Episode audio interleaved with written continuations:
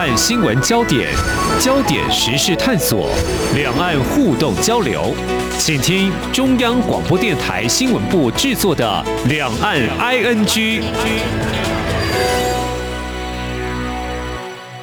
听众朋友您好，我是黄丽杰，欢迎收听两岸 ING。那么这几天呢，国小同学在这个 LINE 群组分享这个家乡稻子收割的照片哦，啊，想想又是农忙时候了。因为我也在这个大都会看到市场上卖西瓜，就想起这个小时候啊，在烈日下晒稻谷很渴哦，这一口口这个西瓜就好解渴。好，说起这个夏天这两个字眼哦，听众朋友，你会想到哪些呢？天气很热啦，要喝很多水啦，不想出门呐、或者是很想去玩玩水，想度假呢？尤其在这疫情之下，两年多来应该不太敢出游哦。但是现在又感受到政府政策逐渐松绑，可能也更期待走出户外，想要出来玩哦。呃。台湾哪里好玩呢？我们在今天呢，再度邀请很懂台湾哪儿、值得造访的《天下杂志》微笑台湾季刊总监李佩书来跟我们分享夏季号。非常欢迎佩书总监，你好。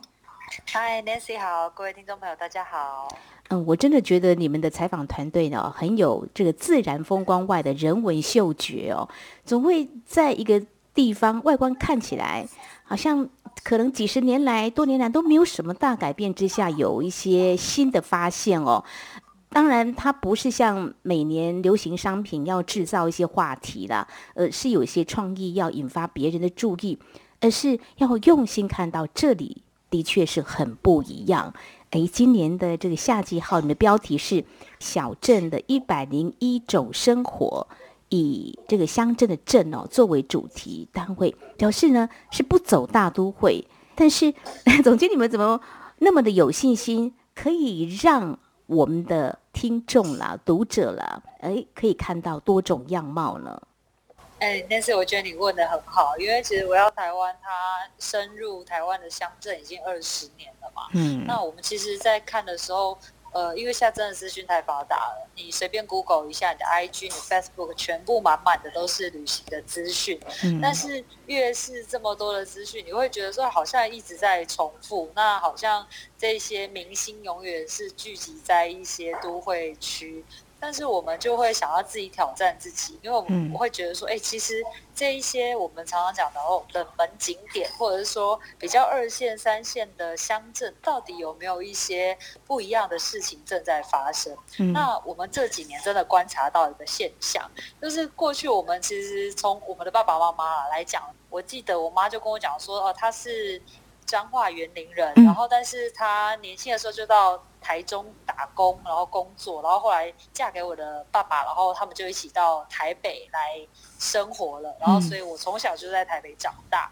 但是我就觉得他那个年代很好玩，就是 我们过去听到那个八零年代罗大佑唱的《台北不是我的家，我的家乡没有霓虹灯》那个鹿港小镇的那个状况，我想 听众朋友都跟我心有戚戚焉吧。就是我们上一辈的他们其实就是必须要离乡背景，然后后来这些大都会区，应该是正确来讲，应该根本就可以说是台北就是他真正的家了。但是他们想不想回去？他们可能也想，但是好像。以他们现在的年纪的时候，好像又有一点回不去的感觉，嗯，所以其实我就觉得我们这一代其实相对上一代而言是非常幸运的，因为我们有网络，然后我们交通很方便，所以我们的生活跟我们的工作开始有了一个不一样的选择。这个选择是什么？其实我现在在跟 Nancy 讲话的同时，我人其实是在嘉义的，就是我我的工作是只要一台手机、一台笔电，我就可以到处去。我就是找一个咖啡店。或者是说我找一个暂时落脚的地方，我就可以在这边住个一个礼拜啊，然后一个月，然后去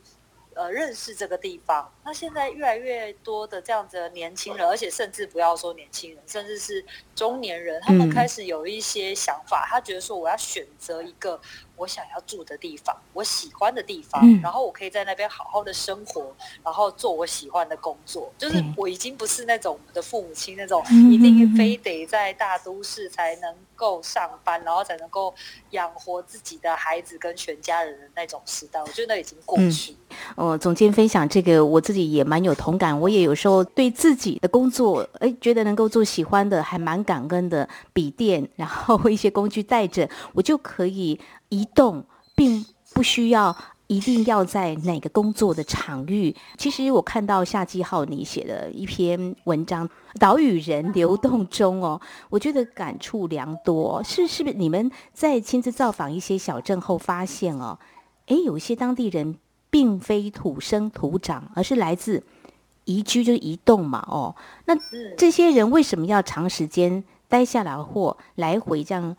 穿梭啦，应该有不得不，或者是就是舍不得离开的理由。不过，是不是也因为他们从外人的一个融入生活，事实上以他们的姿态来进入，也为这个地方带来某些改变？没错，没错，因为我们其实这几年一直在看这样的一个趋势或状态的时候，嗯、过去我都觉得好像是我个人的 感觉，嗯、就是哎，我好像觉得台南的人好像就是很多的外地人移居过去，或者说我们来到那个台东的那个成功那一带，因为那边很多人很喜欢冲浪，或者说垦丁啊、加热水那一带非常多的外地人聚集，我就想说，哎，是不是真的有这样的一个情况正在就是人。正在移动当中，嗯，那所以我们这一次夏季号就想要做这样子一个研究，那也从这个研究来去看后面的这整个影响，那就发现说，哦，原来在二零一一年之后哦，嗯，整个那个人口的移动开始起了一个变化，叫做逆都市化的成长。那什么叫逆都市化成长？就是我们过去就觉得说台北人口应该会越来越多，对不对？对。但是没想到在二零一一年之后呢，台北的人口就是开始的减少。然后一直到了今年为止，大概已经减少了十八万人了。然后你就想说，哇，这十八万人跑去哪里了？对呀，对对对，它那其实就是一个逆都市化的过程。那也表示了，就是我们刚刚讲的，就是人的呃生活跟工作已经有了不一样的选择了。再来就是说，其实台北的它的整个那个房价所得比是很高的，就是我们常常把房价所得比称作为购屋的痛苦指数。没错，这个指数正常来讲，我我跟大家说一个数字，就是合理的范围，在世界银行的定义的话，大概四到六倍是一个合理的范围。但是台北居然已经到了十五点八倍，你就知道已经是合理数值的两倍以上了。所以就是哇，这样子一定是你没有办法买得起房子，你没有办法在一个收入下有一个正常的那个收支的平衡的时候，你就开始要往其他地方移动。嗯、那刚刚好，台湾又是一个每一个小镇或者是山边海边都有一些很棒的呃吸引人可以住下来的一些元素，所以我就觉得这是一个进入岛内移动时代的一个嗯，我觉得现象吧。然后我们在这个现象里面，像刚刚 Nancy 有提到，这些人的移动，因为他们毕竟在都市呃受过一些训练，或者说他们在呃见过一些眼界之后，来到这些淳朴的乡村里面，他们其实会带给乡村一些活力，嗯，那甚至是说他会想要做一些不一样的事情。那这些不一样的事情呢，就可以把外面的一些刺激啊，或者说一些年轻人也带往这些乡村。所以我觉得这是我们夏季号想要做这个呃小镇的一百零一种生活。我们讲的就是呃台湾的生活真的太精彩，就 各地的生活真的很精彩，永远有比你想到的多一种。所以我们就用我们的这个一百零一，永远想到比你多一种的生活来去做诠释。好，那等一下节目当中，我们就先来介绍两个地方。刚刚你提到，哇，台北呢竟然有十八万人，呃，离开这样一个大都会，台北居大不易。讲了好几十年哦，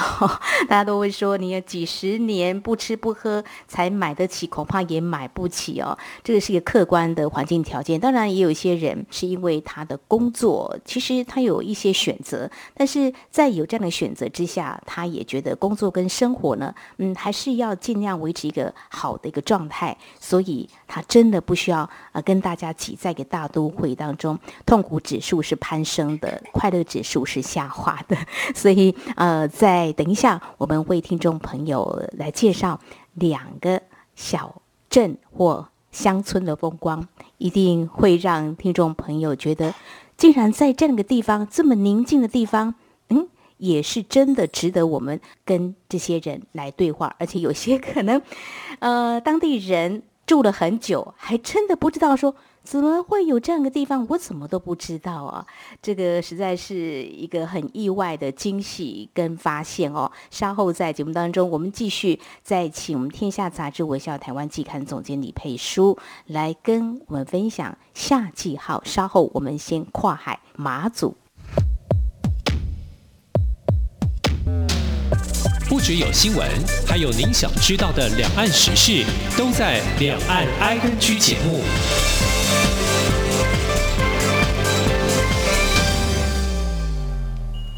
这里是中央广播电台听众朋友继续收听的节目《李昂 ING》。我们在今天节目当中邀请《天下杂志》微笑台湾季刊总监李佩书，那么来跟我们分享一下。这个夏季号已经出来了，那有很多好玩的地方。那么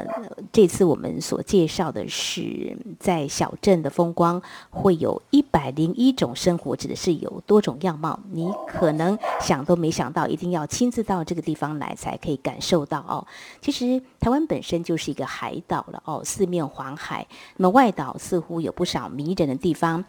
以我自己来说好了哦，我多年前就去过澎湖这一两次哦，这个贴近海相关的食物跟海上活动哦，到现在还是让我印象蛮深刻的。那如果说提到金门哦。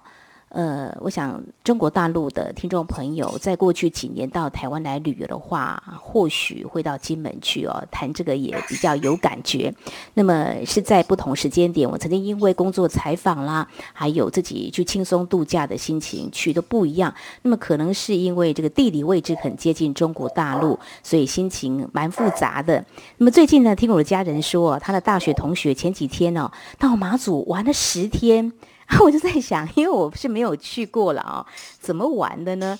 感觉马祖小小的，要怎么玩？但是记得以前我爸爸常常呃提到他在这里当兵的种种，他说哦，冬天好冷好冷哦，但地方并不是很大，所以我刚刚就说我很好奇，大学生哦，他要怎么玩十天呢？诶，他们愿意在大都会哦，他们是台北人哦，然后要去到这个地方来玩，可见呢，他们早就做好功课了。所以接下来总监，呃，在这次我们夏季号当中，特别帮我们走访，来说说这里的某些人，他们怎么样跟观光客对话呢？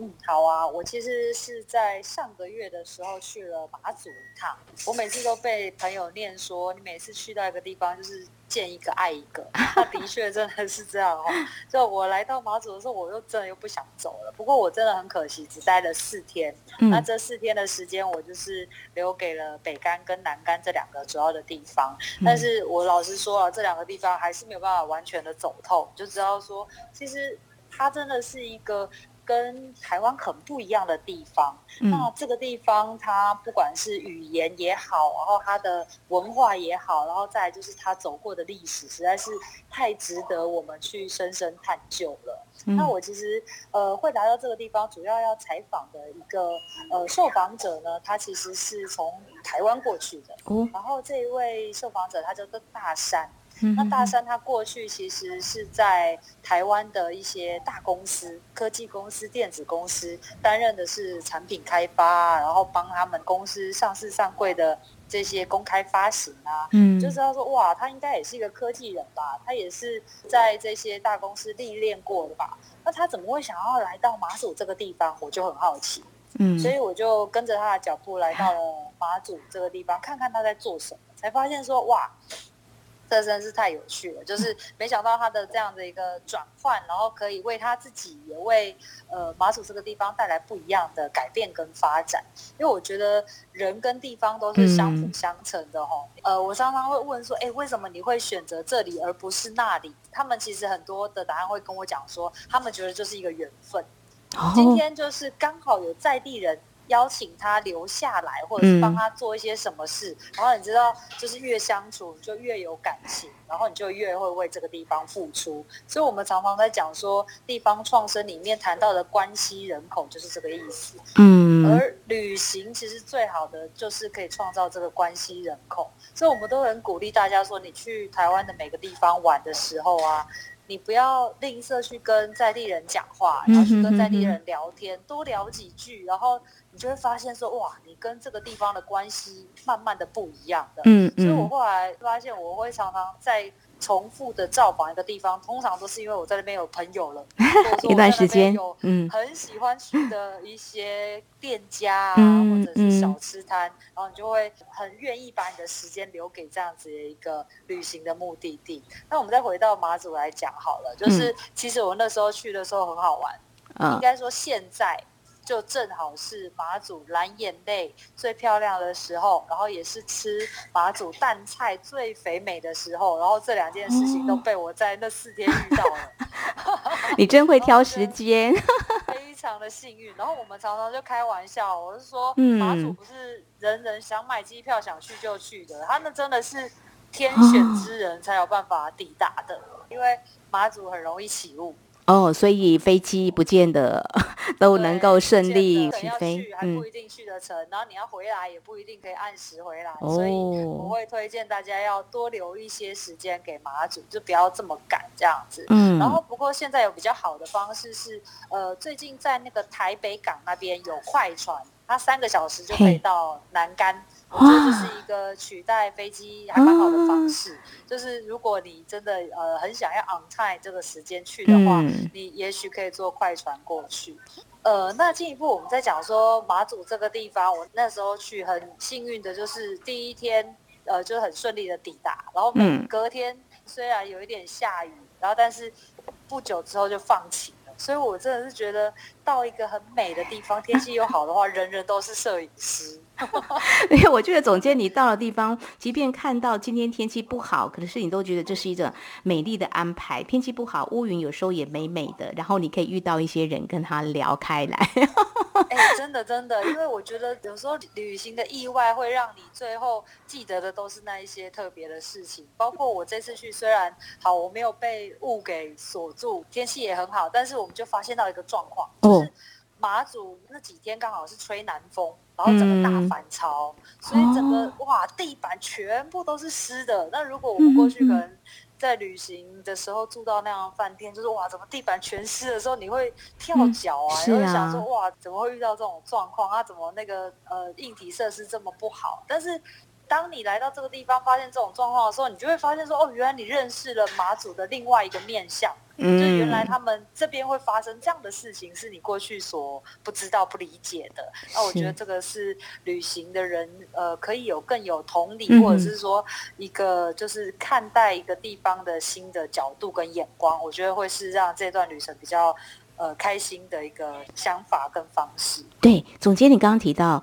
你在这次采访大山，他是在科技界，他一年轻人吧，后来他就停留在马祖吗？哦，他其实是中年人哦，中年人，他就是带着他的太太跟他刚生的小孩子，就来到了那个南竿这边定居。哦，然后他这个定居的地方呢，叫做金沙，金是津津有味的津，嗯嗯，那沙就是沙滩的沙。金沙呢，马祖很特别，它其实就是一个澳口，一个湾澳就有一个村落。嗯、那金沙这边也是一个村落，然后而且它是老酒的故乡，就是大家讲说马祖老酒，马祖老酒就是从。从这边开始起源的，而且它是一个活聚落，它不是说只是漂漂亮亮，但是都没有人住，它这边还是有原本的居民在这边生活。然后马祖的老屋非常的多，而且这些老屋都是石头屋，所以非常的有特色。那依山依港湾而建。那大山就在这边发展了一系列的走读金沙的行程，所以未来大家有机会来到马祖的时候，你可以来金沙找大山。大山他最近还开幕了一个空间，叫做金寮，金也是就是津津有味的金，寮就是呃一个房子的那个意思。对，然后他就把这个老屋做改建之后，会变成一个根据地，他会带旅人。体验这整个呃聚落的走读，然后会告诉你说，哇，聚落里面有一个很可爱的天后宫，这个天后宫里面的不管是妈祖的形象，或者是白马尊王这些神尊的形象，都是用泥塑的，嗯，然后泥塑它就是特别有一个童趣感，跟一般我们看到比较。威严或比较优雅的那种木雕的神像不太一样，嗯，所以我觉得这个点点滴滴都会让你觉得这里好特别。嗯，好，听众朋友，下次有机会到马祖的时候可以找大山哦。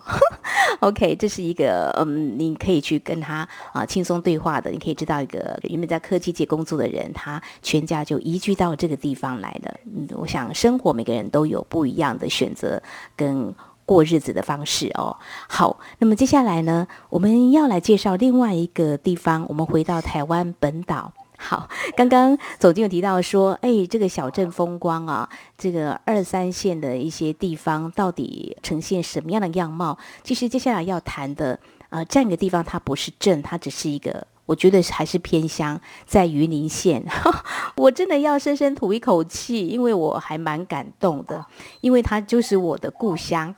被介绍了，呃，叫大皮箱，皮是皮糖的皮啊，土字旁。那我有时候开玩笑说，我住在啊、呃、拎着这个大皮箱里头，我就开玩笑，事实上不是啦，对，这个大皮箱，因为。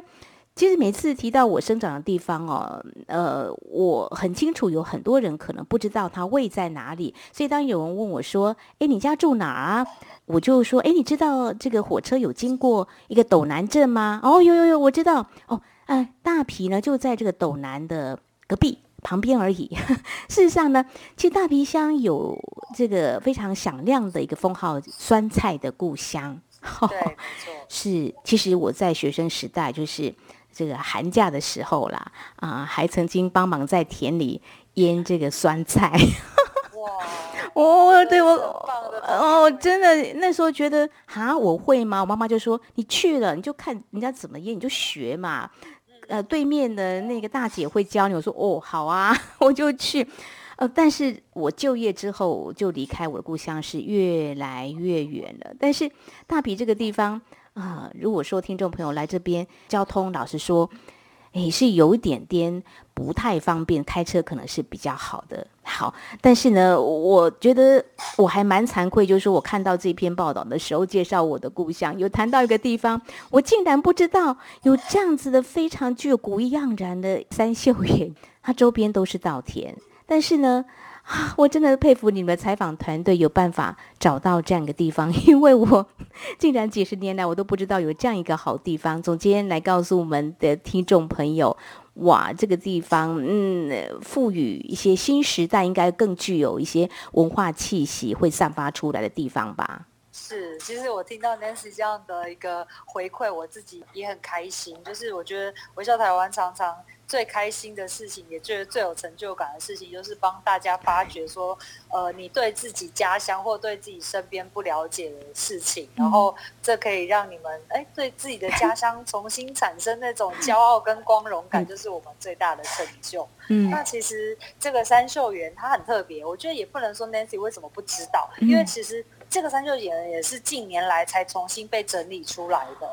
三秀园呢，对对对，它过去其实是。呃，大埤的士绅，那这个士绅呢，就是很有雅兴嘛，所以他就会去整理他的这个庭园，然后他这个庭园很大，那他就会把这个庭园呃，可能种一些莲花啊，然后有一个大的池塘啊，然后还会养鹅啊，然后做一些很漂亮的造景。那因为这个士绅呢，他过世之后，有一阵子这个三秀园就有一点。比较颓皮了，那是因为他的后代，嗯、应该是说，呃，他要叫这个士绅阿奏的这一位年轻人，这位年轻人叫做傅恩宏。嗯、傅恩宏他其实算是当年这个士绅张真祥的，算是要叫他外曾祖父，嗯、就是要叫他阿奏外曾祖父。对，这个恩宏呢，他就想说，哇，这个地方过去是他的阿祖找来这么多的诗人在这边吟诗啊，然后在这边赏花，在这边游船啊，这么美的一个地方，他怎么慢慢的越来越落寞了呢？嗯、那刚好他又是学设计的，哦、那所以他就想说啊，不然他回来，然后跟着阿姨一起慢慢把它整理起来。嗯、所以他其实算是二地居，就是他其实是住在台南，然后呢，哦、就是常常往返台南跟这个。呃，云林大皮之间，然后跟着他的阿姨，然后家族的人一起慢慢把这个园林重新整理起来。然后我们看到这个园林呢，它就是有非常多的老屋，嗯、然后啊、呃、还有小桥流水，然后很漂亮的造景，然后包括我那天去的时候，它有沿路的这个黄金串钱柳柳树，然后真的是非常的漂亮。然后就像刚刚。Nancy 讲的，它其实四周都是稻田，嗯、那么一个可爱的农村的地方。然后他也觉得说，这个三秀园一开始在修复的时候，哎、只是修旧如旧，想要把他的房子啊，想要把他的屋顶啊，都用呃原本的方式把它修复起来。嗯嗯嗯、但是修着修着，他就会觉得说，哎，不对呀、啊！如果只是修旧如旧的话，好像也不符合现在的使用需求。那当年他的阿祖是这样子愿意把呃他的园林分享出来，那如果时至今日，他可以怎么样把这个园林也重新分享给我们的一般的民众跟我们的大众呢？所以他其实有用非常多现代的需求把它加进去，做重新的修复。所以现在他在里面可以办市集啊，然后办。音乐会呀、啊，然后也可以做一些像工作坊的这样子的一个呃课程，然后也有又做导览，所以一般人来到这个三秀园就可以报名他的园林的导览，他就会告诉你说，哦，那时候他的阿昼怎么样 去盖这个庭园的，然后有什么很美的诗词在这边慢慢的被吟诵出来，然后我觉得那个时代的士绅真的非常的雅致，哎，你知道这个。村子叫做怡然村，就叫做怡然自得的 怡然，嗯，对，你就觉得哇，好美哦。然后这个怡然村其实就是这个园林的呃老园主，这个主人张真祥那个时候取名的，嗯、所以在这个三秀园里面就可以看到他当时的这些非常附庸风雅的一些闲情雅致在里面，跟这些造景。然后我其实上个礼拜的时候呢，嗯、呃，有来到这个三秀园。是非常热闹的，因为在这个恩红还有西罗的一些鱼林的这些在地青年的串联之后，他们做了一个叫做“浮流记”的活动。然后这个活动有市集啊，然后有运用在地食材做的餐会，然后还有做演唱会，然后把这些在地的乐团就是呃都请来这个园林里面，然后让大家可以在这边认识真正的。云林的一百种生活，我觉得这个真的是蛮感动的。我在那边玩了一整天，还觉得很开心，玩不够。哇，这些年轻人真的是很谢谢他。刚刚提到的是傅恩红嘛，哈，嗯，他看到了有一个这样的一个地方，没有让他废弃掉，重新整理。那你说提到竟然可以办市集，还有很多的艺文活动，我真的没想到。因为现在回到家乡都是大概停留个半天、一天左右而已，然后就回。家看看妈妈啦，但是我从小到现在这么大，像没有听我妈妈说有三秀园。可能我觉得我妈妈他们那个年代，就是都每天就忙着农作，很辛苦啦。但是或许他们真的知道有这个地方，但是